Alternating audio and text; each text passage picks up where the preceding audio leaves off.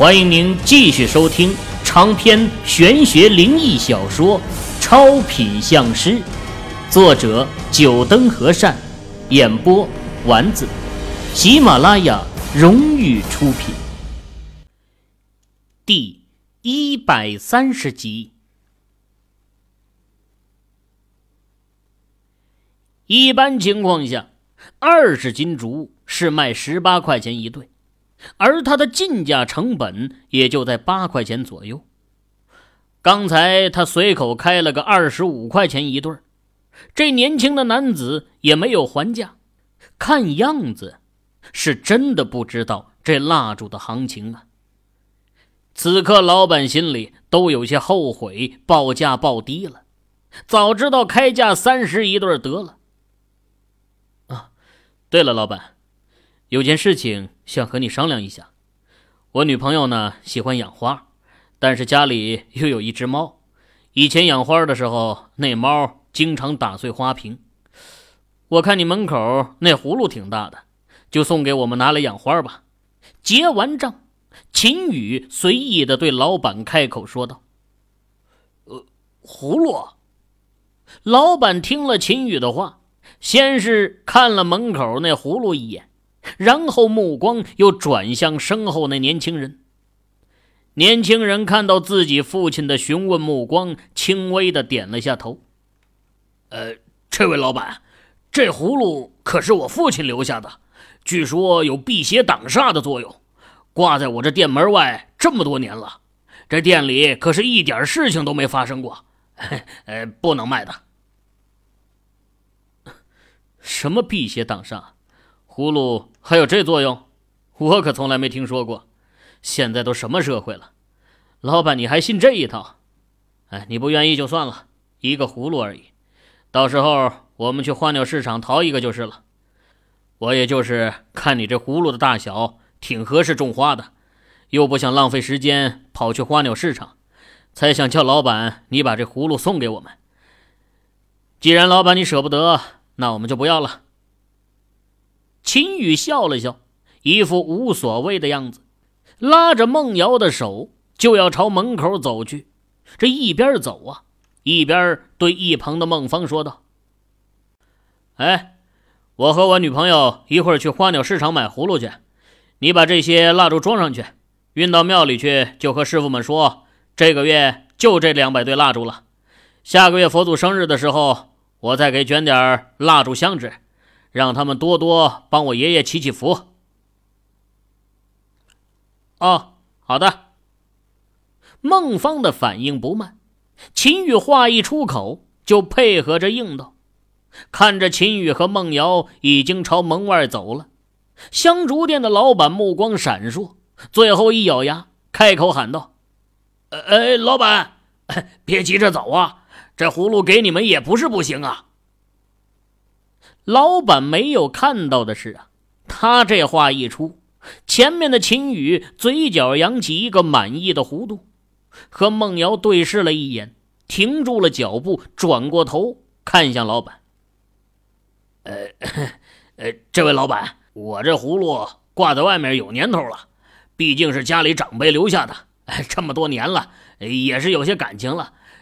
这要是被拿走了，还真是有些不适应。”香烛店老板一脸的愁容啊，好像这葫芦就是他的心肝宝贝一般。秦宇笑笑说道：“哼，我明白老板你的心情，所以君子不夺人所好。我和我女朋友去花鸟市场淘一个就是了。”哎，这花鸟市场我去过，但是要找一个我这么大的葫芦还真是难呐。那些花鸟市场的葫芦。都是拿来养一些蛐蛐的，哪有这么大的？香烛店老板来到门口，用手在那葫芦上弹了几下，继续说道：“呃，我这葫芦拿来种花什么的最方便了。呃，既然这位小姐喜欢养花，我就把这葫芦送给你们了。”香烛店的老板一脸肉疼的用手在那墙上的铁丝上钻了钻。可却没能钻出来，这铁丝插进墙里啊，还挺紧的。应该是绕在一个铁钉上钉进墙里面的。季生，去把老虎钳拿来。弄了几下没能弄下来，老板冲着自己的儿子喊道：“哼，我来吧。”老板的儿子拿着老虎钳，正要递给老板，秦宇走上前把老虎钳接了过来，一手托着葫芦，用老虎钳将铁丝剪断，手掌随意的捂在了葫芦口处，挡住了老板探寻的目光。哼，不错。这葫芦确实很适合，哎，梦瑶，拿着这葫芦，谢谢老板了。不给老板过手的机会，秦宇直接将葫芦交给了梦瑶，然后才冲着老板感谢道：“哎哎，不用不用，就一个葫芦而已。”老板摆了摆手，犹豫了一下，才开口问道：“呃呃，老板，我刚才听说你给寺庙……”送香烛是怎么一回事啊？哦，这不是因为我爷爷前一段时间生病了吗？然后去庙里拜了佛后，这病啊就慢慢痊愈了。你也知道，这病好了，我们肯定是要去寺庙给我爷爷还愿的。于是就决定每个月买些香烛送给寺庙。这第一个月呀，就买两百对蜡烛，下个月再多买点哎呦，老板！你要买香烛给寺庙，早点告诉我呀！我这人也是信佛的，要是知道老板你是给寺庙送去的，我肯定只以成本价卖给你啊。那老板一副后悔不迭的样子，秦宇笑了笑，说道：“哼，下次吧，我下个月还要再买的。啊，这样，下个月我预定五百对蜡烛，这里是两千块钱定金，怎么样？”下个月的今天，我再来老板你这儿来拿货。秦宇又数出二十张红票子，递给老板。老板接过这钱，喜笑颜开的，一个劲儿的点头。哎，行行行，哎，下个月保证五百对蜡烛，一对都不少。一切搞定，秦宇、孟瑶、孟芳三人朝着街道口走去。香烛店的老板踩着三轮车跟在后面，来到街道口处啊，孟芳停的那辆路虎前，香烛店的老板看到这辆霸道的路虎，眼光一闪，看来呀，眼前这三位是有钱的主啊。此刻老板还在想着，下次五百对蜡烛该收多少钱好呢？这类有钱人，千把块啥的，是不会放在眼里的。唉，金宇，你这葫芦里卖的什么药啊？等香烛店的老板将两百对蜡烛都放在车尾箱内离开后，孟芳忍不住开口问道：“买这些蜡烛也就算了，这又和寺庙还愿有什么关系啊？”这么处心积虑的，就为了得到那个葫芦？这个葫芦难道还是什么好东西？这葫芦里啊，还真是有好药。秦宇笑了笑，神情有些兴奋呢。不过眼下却不是研究葫芦的时候，对着孟芳说道：“葫芦的事情一会儿再说，先把车开到一个人少的空旷的地方去。”咱们接下来要干一个力气活了，两百对蜡烛可不轻松啊！孟芳看了秦宇一眼，没有再说话，开着路虎在路上转了几个弯道，最后停在了一座大桥底下。这大桥底下呀，倒也空旷，而且也没有什么过路的车辆，人迹罕至。秦宇摇摇头。也不知道孟芳怎么会知道这个地方的？难道自己这未来大舅哥曾经带过某些女的来这儿玩过车震？秦宇恶意的在心里猜测。想要收听更多有声小说，请下载喜马拉雅手机客户端。好了，把这些蜡烛都搬出来吧。停下了车。秦宇打开后尾箱，拿起了一对蜡烛，对着地上狠狠的摔去，一下子蜡烛就被摔得四分五裂的。孟芳和孟瑶瞪大了眼睛，一脸疑惑地看着秦宇的动作。秦宇蹲下身子，将那些碎裂的蜡块扫开，将那根白色的蜡绳给拿在手中。看到还一脸疑惑的孟家兄妹，笑了笑，说道：“哼，咱们现在要做的就是把这两百对蜡烛给砸碎，把里面的蜡绳给取出来。”嘿，这不是有病吗？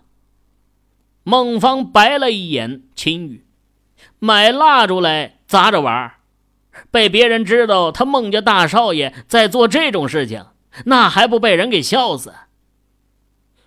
哥，你就砸吧，秦宇这么做肯定有他的道理啦。孟瑶拿起一对蜡烛，学着秦宇的样子，狠狠的朝着地上摔去，啪的一声，蜡烛碎裂。孟瑶又蹲下身子，学着秦宇把蜡绳给捡出来。孟芳看了妹妹的动作，摇摇头，也去后尾箱拿起一对蜡烛来。这一时间呢，啪啪啪的声音。在这大桥底下响个不停，整块地上已经堆满了蜡烛块。三人一路砸，一路换地方。秦宇和孟芳两人站的地方啊，掉落的蜡烛块最多。而孟瑶因为是女生，砸了十几对蜡烛后啊，就已经没什么力气了，只得看着秦宇和自己哥哥两人在那儿砸着，总算是砸完了。看着满地的蜡烛块，秦宇的手都有些抽抽了。这蜡烛要砸碎，可得使大力气啊！他一个人砸了差不多有一百多对儿而孟瑶和孟芳两兄妹加起来也就接近一百对的样子。目光看向孟芳，孟芳此刻已经是气喘吁吁的靠在车门上，比秦宇还不堪呢。手从口袋里掏出烟盒，想要抽支烟出来，手却直哆嗦。尝试了多次，才抽出一根香烟。刚要叼到嘴上，就被一双玉手给拿走了，却是孟瑶拿的。孟瑶瞪着自己的哥哥，一字一顿的说道：“剧烈运动完，呼吸没有平复下来之前，不能抽烟，会对肺造成很大的伤害的。”秦宇本来手也伸进了裤兜里，听到孟瑶的这番话，又默默的把手给抽了出来。孟芳没好气儿的回瞪了妹妹一眼，坐进了车里。秦宇，擦擦汗吧。哎，接过孟瑶递过来的纸巾，秦宇擦了擦额头上的汗。好在车内有空调，三人爬进车内休息了一会儿，身上的汗。才终于蒸发干净。哎，瑶瑶，你来开车吧。孟芳手放在方向盘上，想要发动车子，突然停住了动作，嘴角露出苦涩的笑容，对后排的孟瑶说道：“这孟芳的手啊，还没有恢复过来，握着方向盘还是有些颤抖。为了大家的安全着想，还是不要开车了。”最后由孟瑶开车，秦宇呢坐在副驾驶的位置，而孟芳一个人在后排坐着。车子再次驶回市里，来到了董家的小巷外。秦宇看了下手机，十点了。他们砸这蜡烛啊，砸了三个多小时。董媛媛的父母也该睡了。现在就等董媛媛进入他父母的梦中，给他父母托梦了。哎，秦宇，你要这两百根蜡烛绳到底是有什么用啊？在车上等着也是无聊，孟芳开口问道：“啊，蜡烛绳具有困住魂魄的作用。董媛媛的魂魄离开了身体三天，一会儿回去的时候。”要通过这绳子将她的身体绑住，防止她的魂魄进去后又出来。而董媛媛的肚子里还有一个小生命，这小生命应该是死了，但是还有一股生气在，这股生气也会不断的排挤董媛媛的魂魄进入身体内。秦羽开口解释了要蜡烛绳的作用。董媛媛体内的那小生命虽然死了，但是那股生气在的话，只要董媛媛的魂魄不回体，那小生命可以借助唯一的那股生气，慢慢的滋养自己，最后啊，变成我们常说的鬼婴。十个月后啊，就可以破体而出了。而如果董媛媛的魂魄回到身体内，那小生命就无法汲取董媛媛的精气神了，只能彻底的死去。那小生命肯定不愿意，到时候一定会排挤董媛媛。而董媛媛现在的魂魄没有什么法力，加上他能还阳，还是因为那小生命保留的一口阳气的原因。要是光靠董媛媛自己呀，肯定干不过那个小生命的。哎，可董媛媛不是那小生命的母亲吗？为什么那小生命还会阻止董媛媛还阳呢？孟芳疑惑的问道。哼，如果你本来可以来到这个世界的，但是因为母亲的原因，只能胎死腹中，还没出生就被打回地府，你会恨你的母亲吗？秦玉回头看了一眼孟芳，说道。孟芳若有所思，点了点头，明白秦羽话里的意思了。董媛媛肚中的那条小生命，应该是对董媛媛充满怨恨的，会阻止董媛媛还阳，也就可以理解了。唉，好了，咱们可以下车了。我估计董媛媛应该已经给她父母托梦了。夜晚十一点。秦宇看了看手机，和孟芳、孟瑶三人下了车，来到了董家的门口。孩子他爸，我我梦到圆圆了，我梦到圆圆告诉我说，他还没有死，他还可以活过来。我也梦到了，真是奇怪了，怎么咱们两个人做的同样的一个梦呢？董家内，董媛媛的父母双双从床上起身，两人互相诉说了一下梦里的内容，结果竟然惊人的一致。如果是一个人，他们还可以认为是想女儿心切才做的梦，可眼下两个人都做了一样的梦，这让两人开始犯嘀咕了。孩子他爸。你说圆圆会不会是真的没死啊？给我们托梦呢？嗯，我去看看。圆圆在梦里说呀，门外有人可以帮她还阳，去门外看看就知道了。董圆圆的父亲皱了下眉，最后啊，从床上下来，穿上衣服，打算去门口看看是否真的有人。我陪你一起去。董媛媛的母亲也跟着起身了，和董媛媛的父亲一起朝着门口走去。来了，感觉到门内的脚步声，秦宇眼神一亮，和孟瑶兑换了一个眼神，等待着董家夫妇把门打开。吱呀一声，大门被打开了，董媛媛的父亲露出一张脸。看到门口的秦羽三人，眉头一拧：“怎么是你们？”啊，董先生，您不必惊讶。我下午的时候就说了，你的女儿并没有死。刚刚是不是你女儿托梦给你们了？我可以让你们女儿活过来。”秦宇直接开门见山的说道，脸上带着自信的笑容：“你。”能让我女儿活过来？我女儿真的没死。董媛媛的父亲还是有一些不相信。秦宇笑了笑，继续说道：“哈哈，想必刚刚你们的女儿在你们的梦中也说过，在门口有一个人可以帮助她还阳。不相信我，董先生总该相信你的女儿吧？哎，孩子他爸，就让人家试试吧，也许真的可以救活圆圆呢。董圆圆的父亲还在迟疑，董圆圆的母亲已经开口把秦宇给迎了进来。我，我先告诉你，我们家没有什么钱的，你要想借此来骗钱，趁早死了这份心。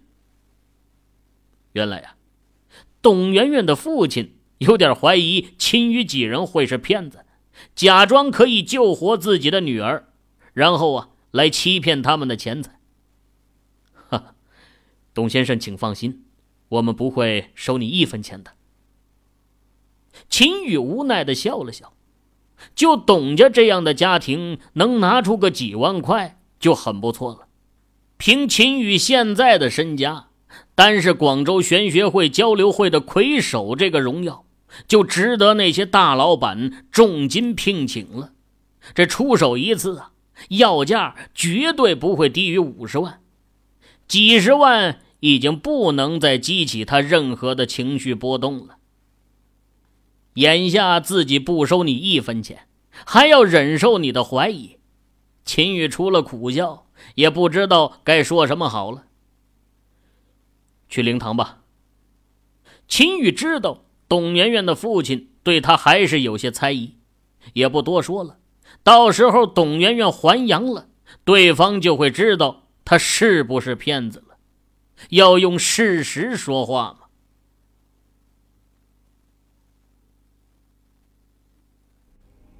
各位听友，您刚才收听到的是喜马拉雅荣誉出品的。长篇玄学灵异小说《超品相师》，作者九灯和善，演播丸子。更多精彩有声书尽在喜马拉雅。